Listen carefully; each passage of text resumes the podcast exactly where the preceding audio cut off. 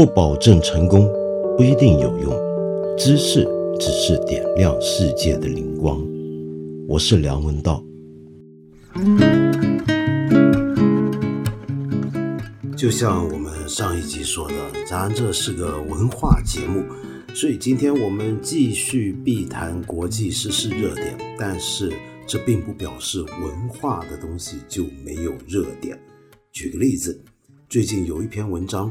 非常的火啊！我在微信上面见到很多朋友转载，呃，这篇文章叫做《对不起》，我不愿意活在一个自我阉割和马赛克时代里。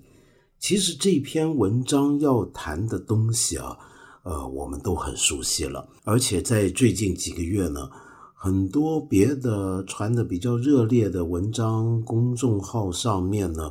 也都提到这些现象，那些现象指的就是从最近的我们看到的娱乐真人秀、娱乐节目，哪怕是音乐节目，到书籍、到电影等各方面全方位的大大小小的很奇葩的一些审查怪现象。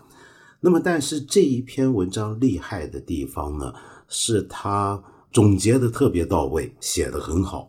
然后罗举的现象呢是特别特别多，那么真的是涵盖方方面面，仿佛真的要指出我们今天好像活在一个马赛克时代一样。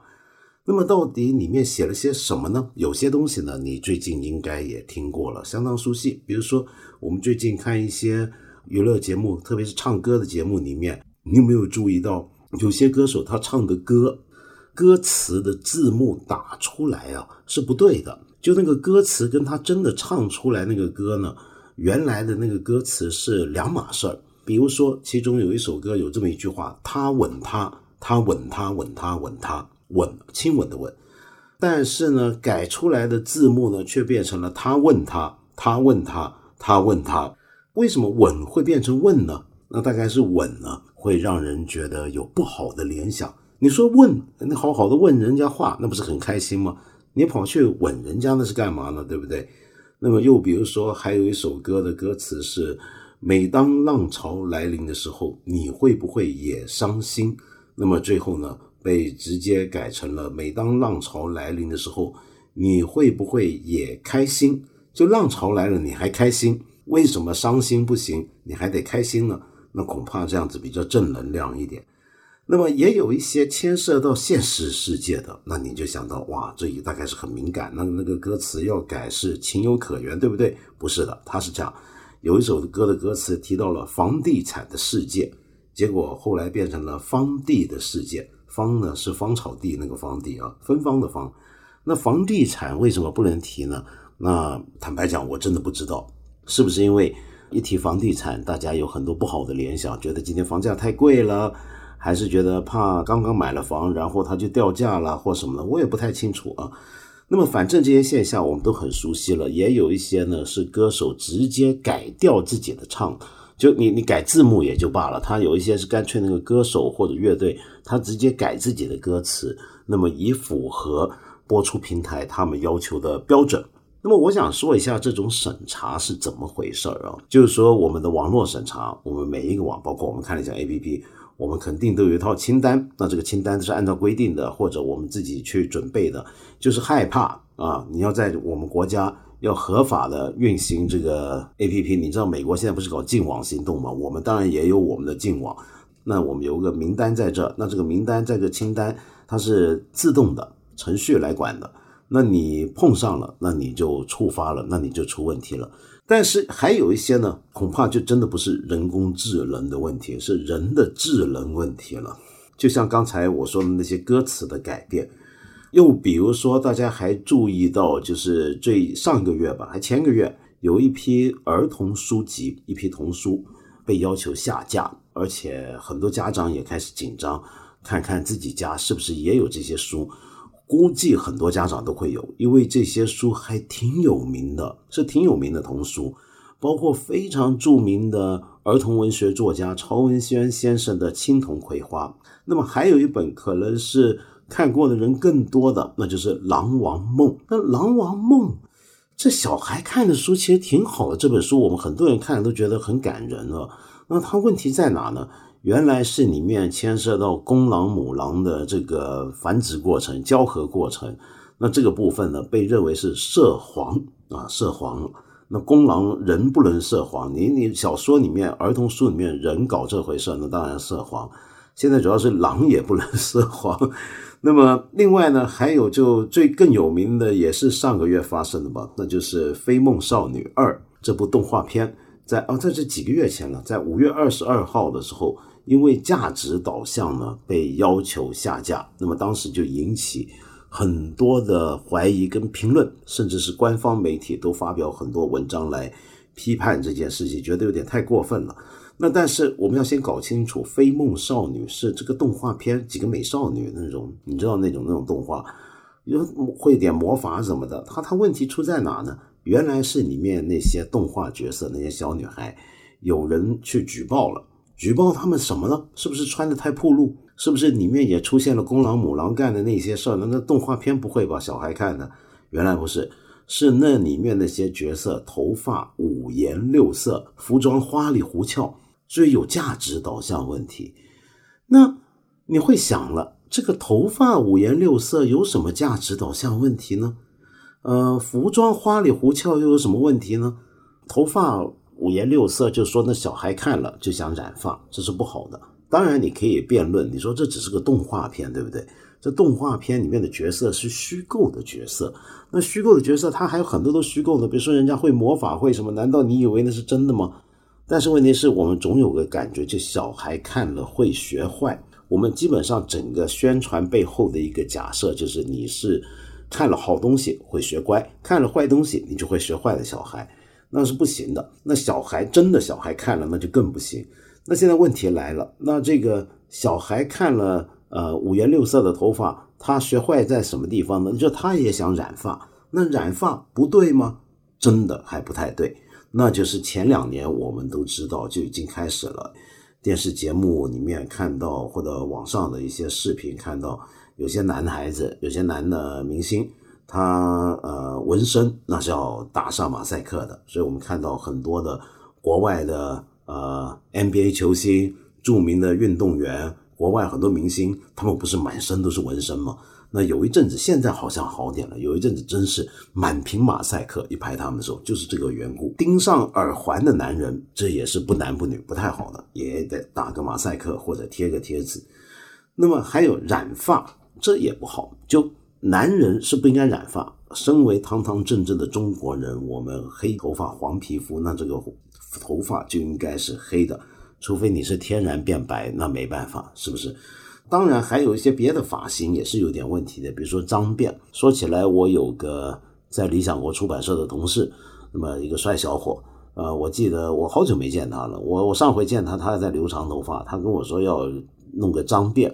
我我还记得那时候还劝他，我说你要是弄个脏辫，将来万一我们的看你想拍视频、拍节目，找你客串其中当路人甲啊什么，那不就不行了吗？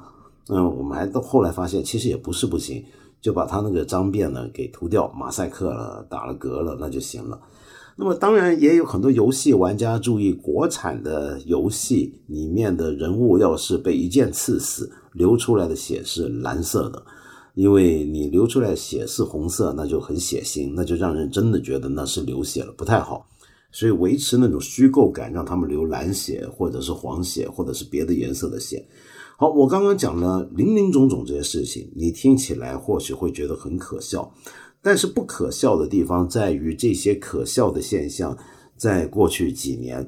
是不断的发生，现在有点严重了，就严重到最近的程度。就刚才我说那些儿童书里面出现这些情况，或者《飞梦少女》这样的动画会被举报，会被认为是有问题。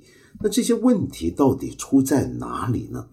这让我想起来十几二十年前的时候，我们有一批从事传媒文化事业的人，我记得有有几年两会的时候。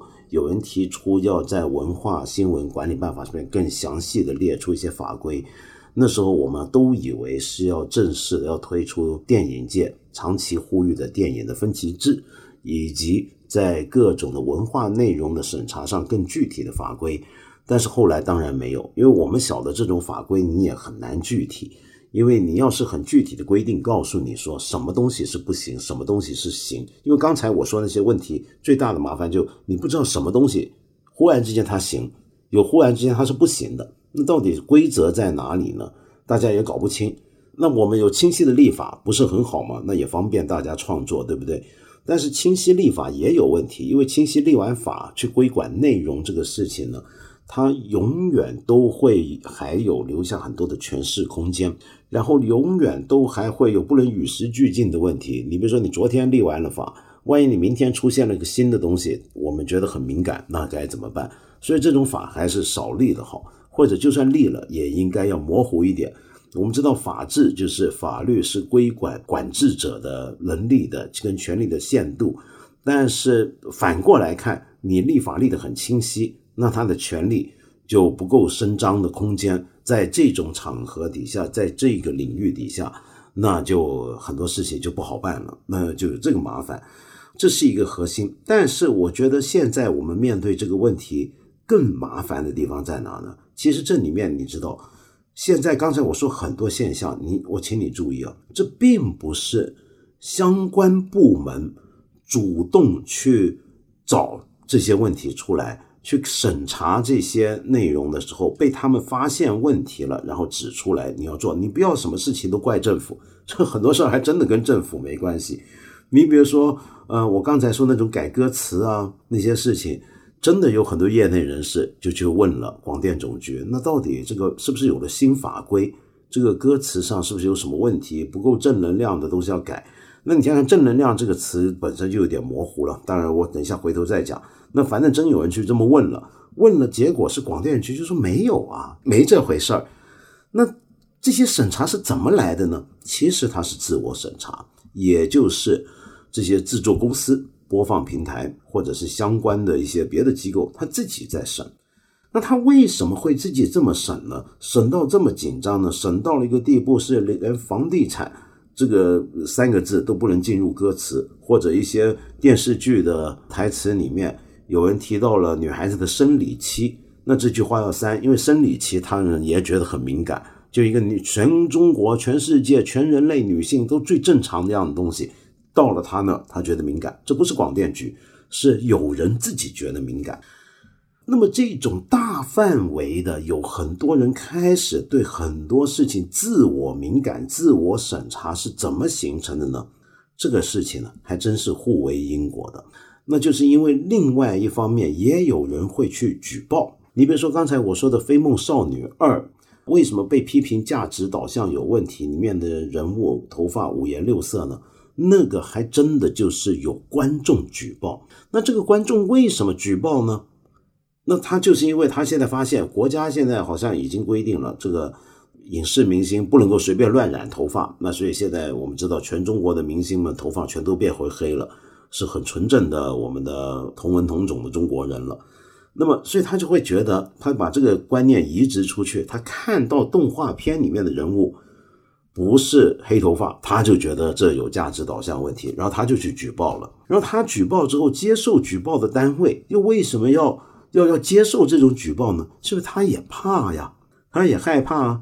就你有举报过来，我不处理。那后来这事要是闹大了，是不是我失责呢？我失职了呢？呃，所以现在呢，几乎呈现一个情况，就反举报通常都会成功。那么有时候这种举报已经变得很商业化或者很利益化了，就有时候一些行业竞争的时候，一些同行他就跑去举报同行的微信或者是一些同为同行的平台。那么因为你反举报，那么接受到举报的一些的相关人等，他就会紧张。他紧张，他第一个动作本能反应就先进了再说，也许还可以。后来你再上诉或者再反复要求说这什么，其实没事儿，那是后来的事儿。你后来慢慢再计较。我第一步动作最安全的做法就是先干掉他，先把他下架，先把他封掉再讲。那么也就是说，这是一个鸡跟蛋的关系了。那这种鸡跟蛋的关系之所以能够形成呢，是因为我们现在进入一种总体的氛围，这种氛围就是我们天天都在害怕，都在紧张，有什么东西可能是不够正能量的，而正能量这个词，就像我们以前讲过，呃，虽然是个好事，我们都说我们叫宣扬正能量、弘扬正能量，但是它的麻烦在于它比较模糊。你到底什么叫正能量呢？你比如说，有的歌词给我一杯瓶酒、一支烟，那这个烟跟你唱出来，你叫人抽烟，这不好。然后我们就觉得这就不正能量了，所以把这个一支烟改成了一支眼。又或者浪，刚才我说那个浪潮来临的时候，你会不会也伤心？那你本来浪潮来临，如果浪潮是个隐喻，比如说时代的浪潮来的时候，我们可能有点伤心，这很正常嘛。但是他会觉得这又不够正能量了，要改成开心。国家部门有说过中国人不准伤心，或者不准说伤心，不准形容伤心，不准唱伤心吗？没有。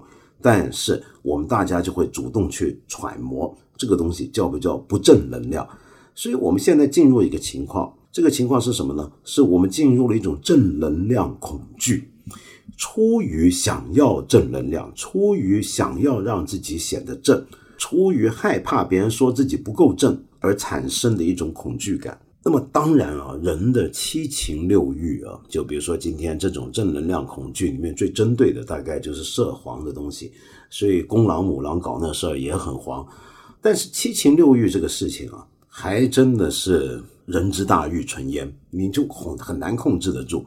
我给你举一个例子啊，那就是哪怕是中国近现代史上文化气候最紧张的年代，比如说文革那个年代啊，呃，你知不知道就在那个时候，很多东西就真的紧到一个程度，是爱情的描写有时候都会被认为很紧张的。有些男男女女、青少年，如果在街头被人发现接吻，那是会被认为在耍流氓的。更不要说比较黄的东西了。比如说，有一部电影很好看，是顾长卫导演的《孔雀》，里面呢就有过这么一个情节：就这个当儿子的，他偷偷的看手绘的女性裸体，因为那时候市面上你不可能真的看到任何有女性裸体的印刷出来的图像的。所以他大概是估计有同学啊什么的画了一些裸女图，然后他在看，他看得很爽，然后被父亲发现。那父亲发现呢，父亲是个很正能量的人，或者是很害怕别人说他家不正能量的人，就把把他暴打一顿，打完了还把他拖出街，拖出街呢还在告大声喊叫，让邻居知道我家出了个流氓。那这个儿子流氓主要的罪名就是因为偷偷看裸裸女图像。那么在那个年代啊。呃，有很多东西就是有点黄，那就很了不起，乃至于到了一个程度啊，就是因为大家禁闭太久了，太久没见过黄的东西了，你知道会产生什么效果吗？那就是看什么你都觉得有点黄，这是很反向的一种心理，很奇怪。比如说我刚刚讲了，女性裸体你看不到，对不对？那呃，性爱的描写你更加看不到。那么，甚至爱情相关的描写也都不是那么常见，或者也都要很小心翼翼的时候，就出现一个效果。什么效果呢？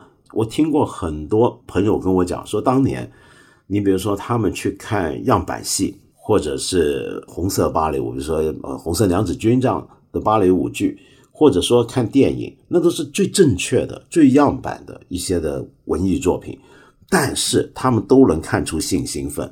或者电影里面一个女主角一不小心这个胳膊露了肉出来，就觉得很崩溃了。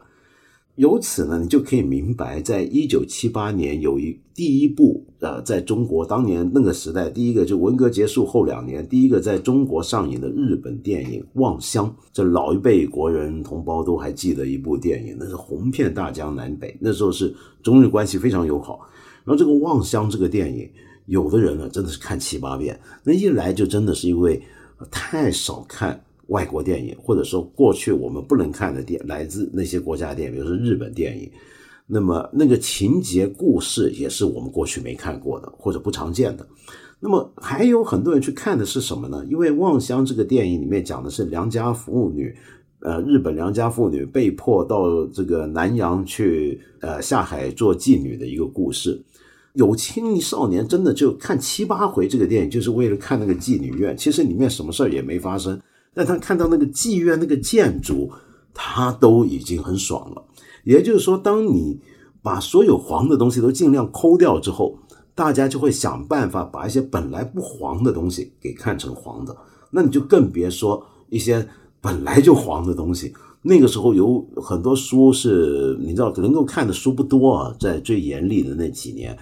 那么于是呢，就除了您可能听过的什么灰皮书啊这些之外，还有一种形式的书籍是广泛流传，就是手抄本。有些书它不是印出来的，是不晓得从哪有人手抄出来的。然后抄出来流传的时候呢，大家为了要保存，或者为了要更好的看到，或者以后还想长期看的，因为那时候书都是太少了，都是我拿到一本书，我看完这一天之内一个晚上把全套金庸看完，全套红楼梦看完，然后想办法再借给别的人，因为后面还有一长串的人排着队等着要看，你要想办法再给下头下一个排队的人看嘛，是不是？所以很多人就会抄这些书。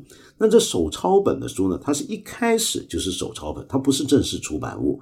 那么这种书呢，通常内容呢就比较麻烦了，就会有问题了。那有一些是直接犯政治问题，比如说张扬他的第二次握手啊。那第二次握手呢，这个手抄本是当时使得张扬差点被判死刑。那其实他主要犯的是政治问题，因为里面比较有对于周恩来总理的正面的描写或者正面的表达。那么那时候的四人帮，比如说王洪文，他们最恨周总理了。那么说他们是修正主义者，那么就要对付他。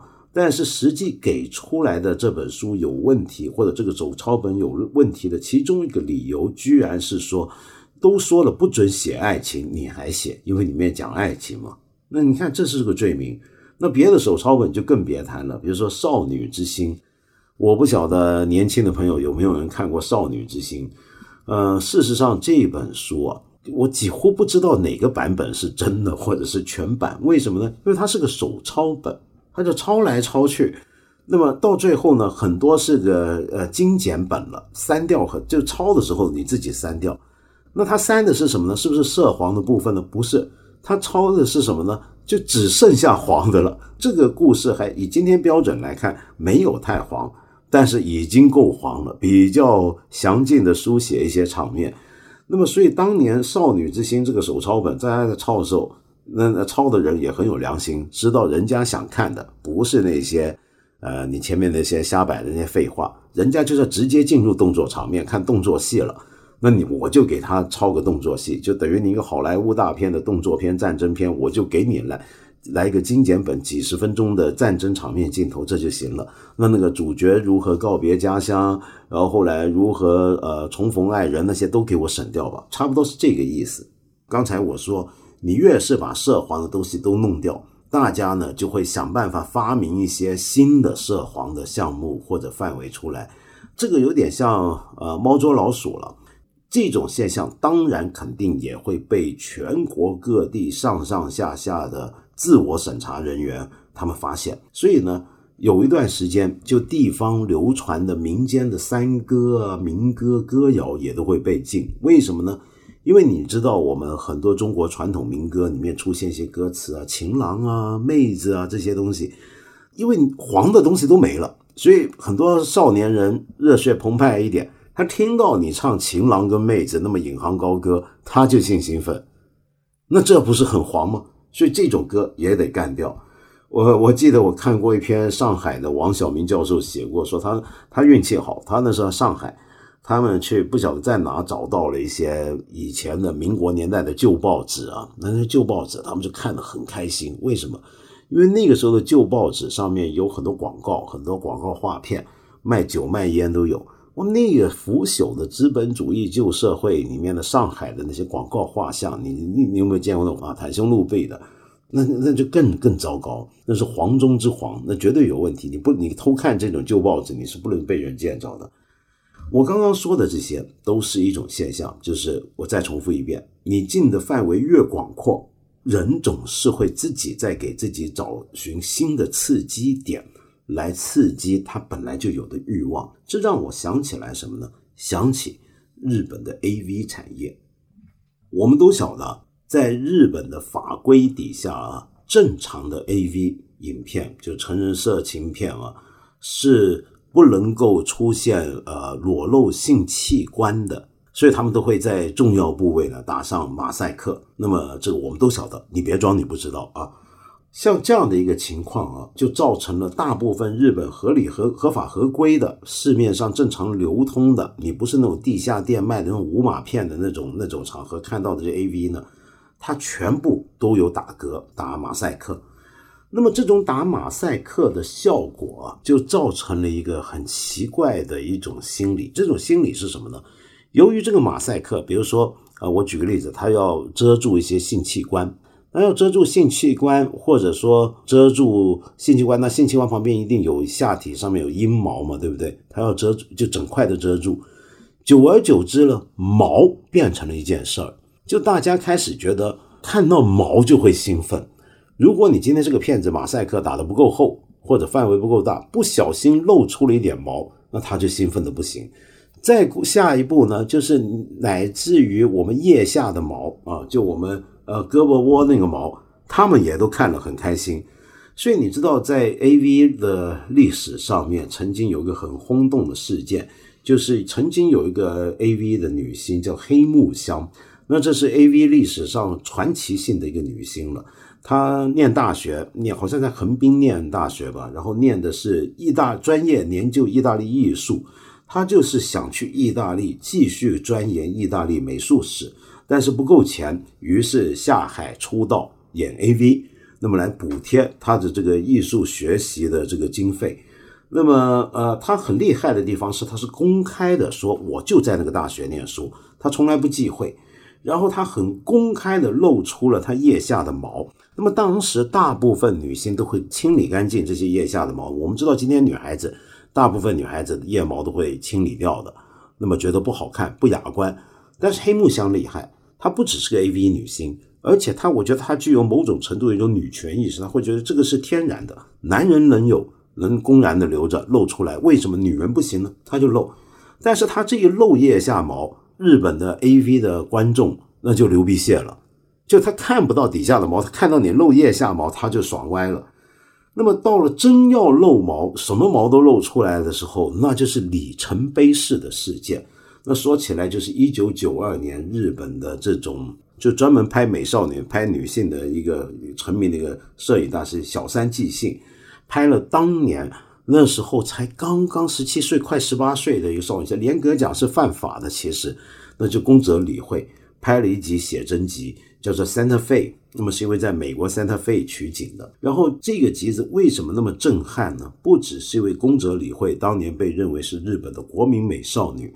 更重要的是，是头一招就是三点必露的完整露毛的这种场面出现了，那就在日本创下了直到今天都没有被打破的同类型的女星或者女性写真集的销售记录。那么你有没有注意到我刚才提过一个词叫“三点必露”？这个词在今天中文世界里面已经很常用了，但这个词你知道最早哪来的吗？是来自香港。为什么会来自香港讲三点必露、三点不露或者露三点这个讲法？这个概念其实也跟日本要打马赛克是差不多的。呃，香港跟日本的这种处理色情淫秽啊、涉黄这种事情的相关的法规呢，它要明确在字眼上面，法律要规定很清楚，什么东西不许，什么东西可以，什么东西是哪个级别，什么东西是另一个级别。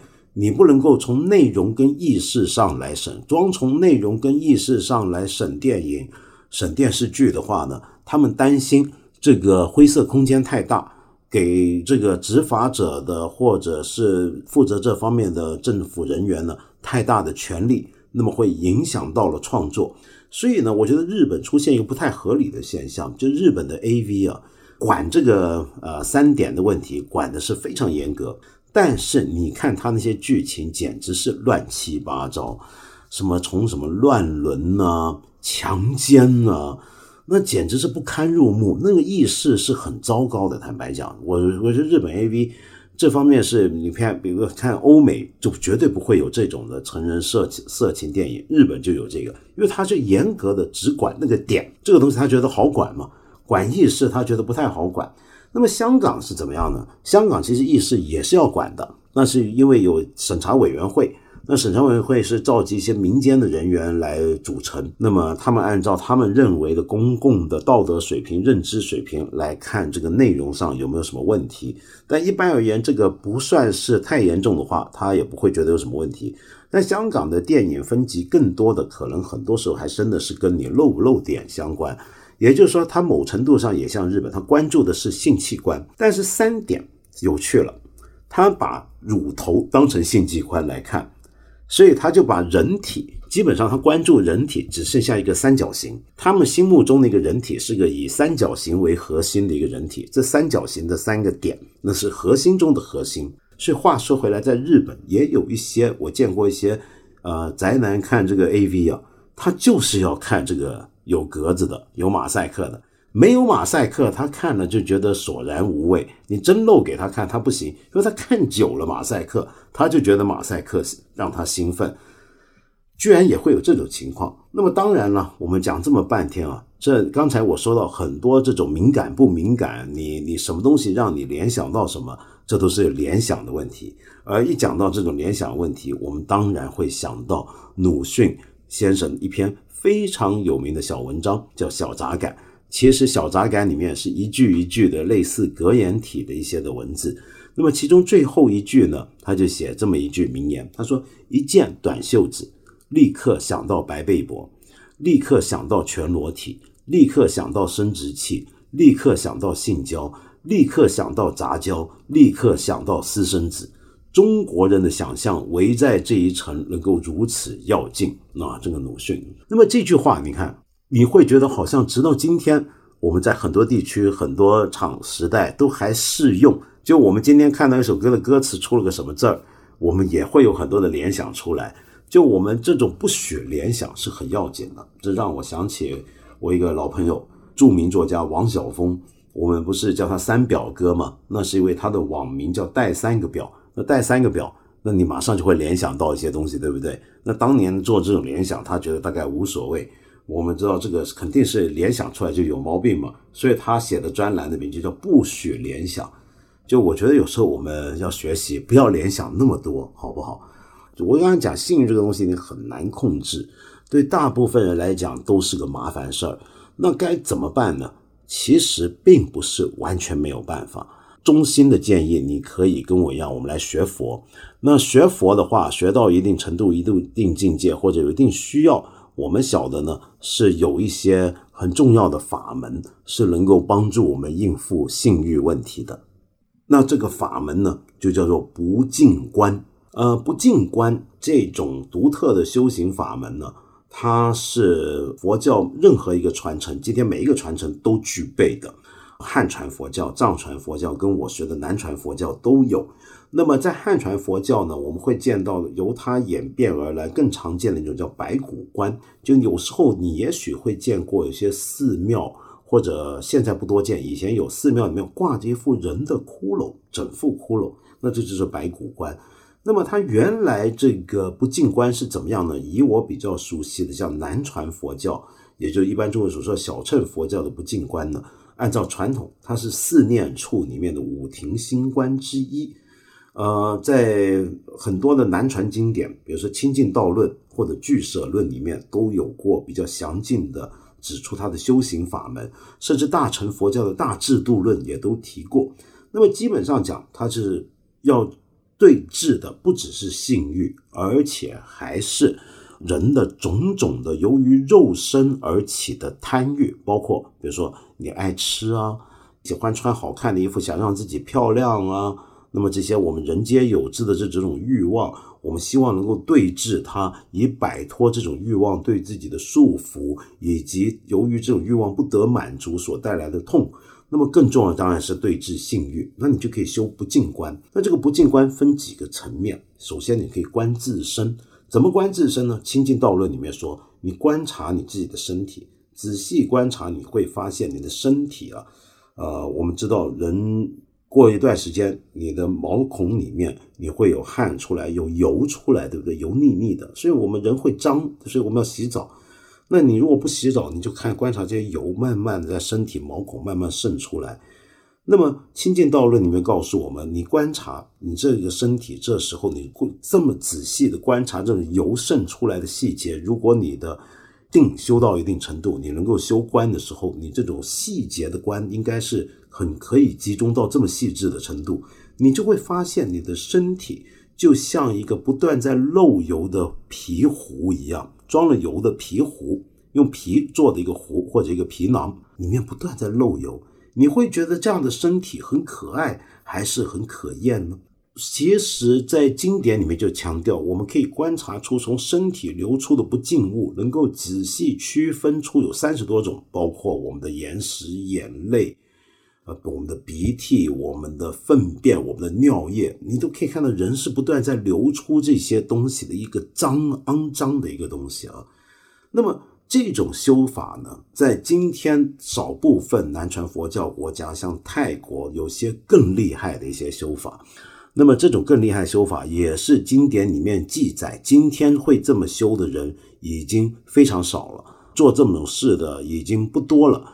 但是，呃，我听我师父讲，是如果你真的要克服性欲，那就得修这种法。那么是一种不净观里面的一种法，叫观他身，观他身。呃，我刚才说的那种比较罕见的那种修法是怎么样呢？是这样的，比如说在泰国，有一些家庭，他家的小孩、青少年死了，遇遇到意外死了，那他们会把这个尸体捐给寺庙，那当成是一种供养。你把死去的亲人的尸体送给寺庙，这怎么会算是也是一个对呃僧侣的供养呢？原来是这些出家人这时候就可以。采用这些捐出来的尸体来修行了，那你听起来觉得我操太玄乎太可怕了。那怎么修行呢？很简单，那就是比如说把它放在一边，挂在钩子里，或者在僧人自己独居的小木屋里面，你坐在这个尸体旁边，然后你开始进入禅定，开始观修。那这个时候呢，你会注意到一个尸体，尤其在泰国的雨林之中那么热的环境，它会逐步腐化。那这个尸体的腐化的过程是有程序的，一开始它不是马上说呀，会先膨胀，胀到一定程度，像气球爆开一些部分，然后开始流一些东西出来，然后逐步到它化区等等，整个过程到最后几乎要化水那个地步里面，呃，这些出家人就坐在那，当然这可能需要一段时间，他也不会就一直那么坐着，他中间肯定也要起来。但是问题是你吃也在这样正在腐烂中的尸体旁边吃，你睡也在旁边睡。首先你会觉得这太让人厌恶了，太恶心了。但是更重要是你考察的是我为什么会觉得这样的肉体很厌恶、很恶心呢？我们平常不是很贪念肉体吗？呃，男男女女彼此贪恋大家的肉体了？那为什么这时候你会觉得一句肉体恶心呢？那么再来，你要观修到，就是意识到，其实你喜欢一个身体也好，你对一个身体恶心到也好，这原来都是心的造作。也就是说，你感觉到这个正在腐烂的肉体让你恶心、让你厌恶，并不是这个肉体本身的腐化过程，它包必然包含着厌、令人厌恶的这种内在的元素，而是你在觉得它让你厌恶。那让你厌恶那个到底是什么感觉？这时候你要集中观这个东西，一步一步更深入的去考察，到最后你能达到某种质的境界，那就克服这些问题。你开始不觉得这个尸体的腐烂是问题，你也以后不会再看到漂亮的人，你就会有什么特别的想法？你看到的就只是肉体。那比如说《清净道论》里面就直接写到，比如说你在看一个男人的尸体在腐化的时候，你就会注意到，尤其男根，它是无非就是一些皮包着一些海绵体，如此而已。好，那么刚才讲完这个，呃，你感受怎么样？这个，我们来讲回点，呃，让大家喜闻乐见的事儿啊，那就是我来道歉，我来，我又犯错了。我犯了什么错？我上回放音乐放错了，放错了什么音乐呢？我上回说放给大家欣赏。呃，王毅这位前国家开发银行副行长的一首交响曲，呃，合唱曲，叫做《神州颂》。结果我发现我放的是那个音乐会的头四分钟，那头四分钟呢，就我就在我就根本不是《神州颂》，而是另一首曲子，是作曲家田丰做的一首老曲子，歌词呢就是毛泽东的《沁园春·雪》这首有名的词。所以我就觉得奇怪，我那天后来看这个呃，我们的听众在这里留言。就说这不是啊，这不是毛主席的歌吗？那难道他抄袭毛主席的词吗？这曲子不对劲啊！或者有很多朋友说说说歌不难听啊，这曲子很好听啊！我就就在想奇怪，难道大家的审美趣味差那么远吗？结果我再看，有一位叫做 Y Y S Y Z S J 的朋友啊，就指出了，其实我放错了，那是田丰写的曲子。那个视频是要到十四分钟之后才开始是神州颂。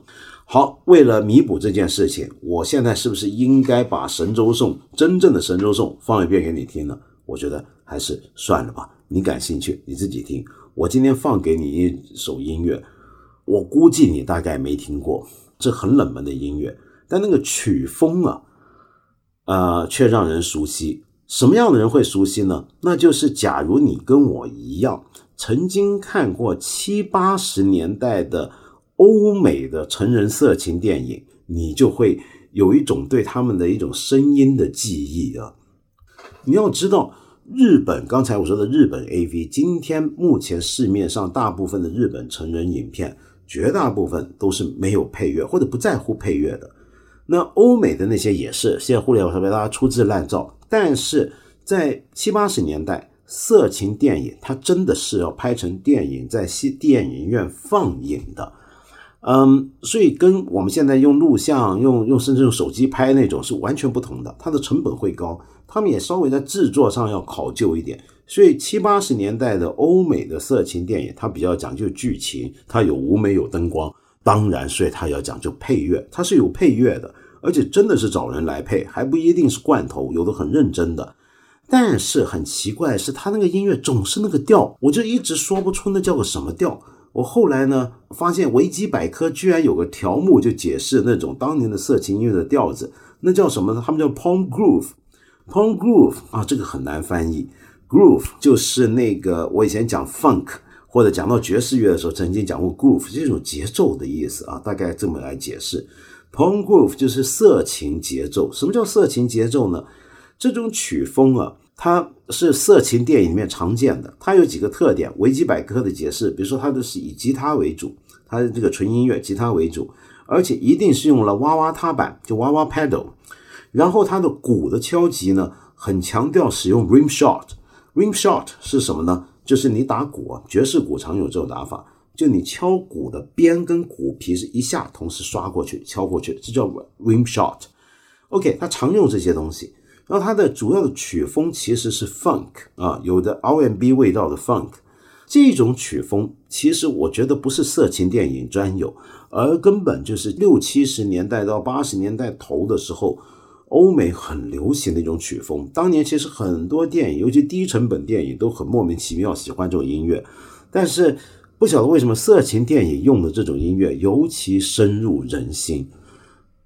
然后我就发现一个很有趣的一个唱片啊，那是十来年前的时候，呃，有一个美国的纪录片导演叫 Don Argo，那么他自己呢也是个玩吉他的主乐队的，他居然找了一帮这个 session musician，就是专门帮电影啊、电视剧啊，或者你有时候配乐那些音乐，人家玩的其实也不错的，就里面专门给人伴奏那些乐手，都是很在行、技术很不错乐手，联合起来。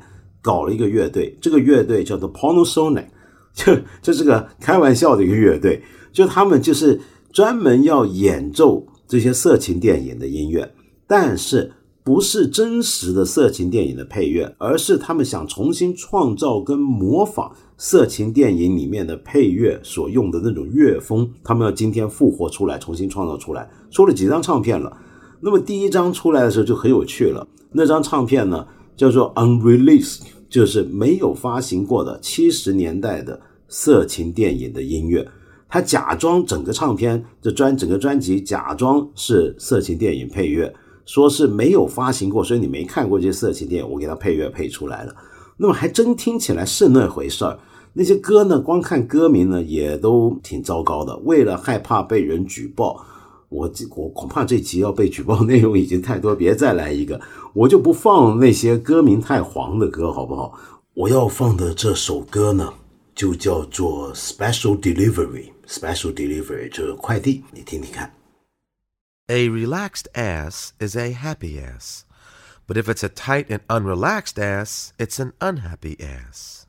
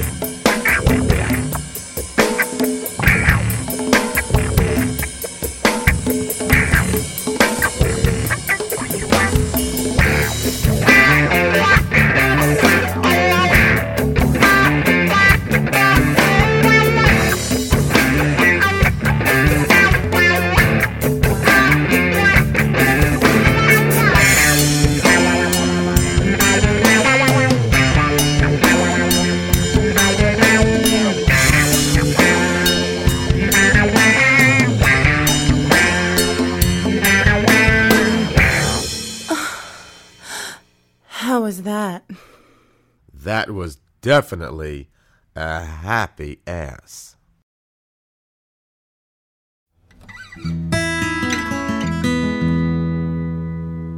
我们八分这个节目每星期三、每星期五都会在看理想 APP 和看理想微信公众号同步更新。欢迎你给我留言，提出你的问题或者建议。我们今天就先聊到这里了，下期节目再接着谈。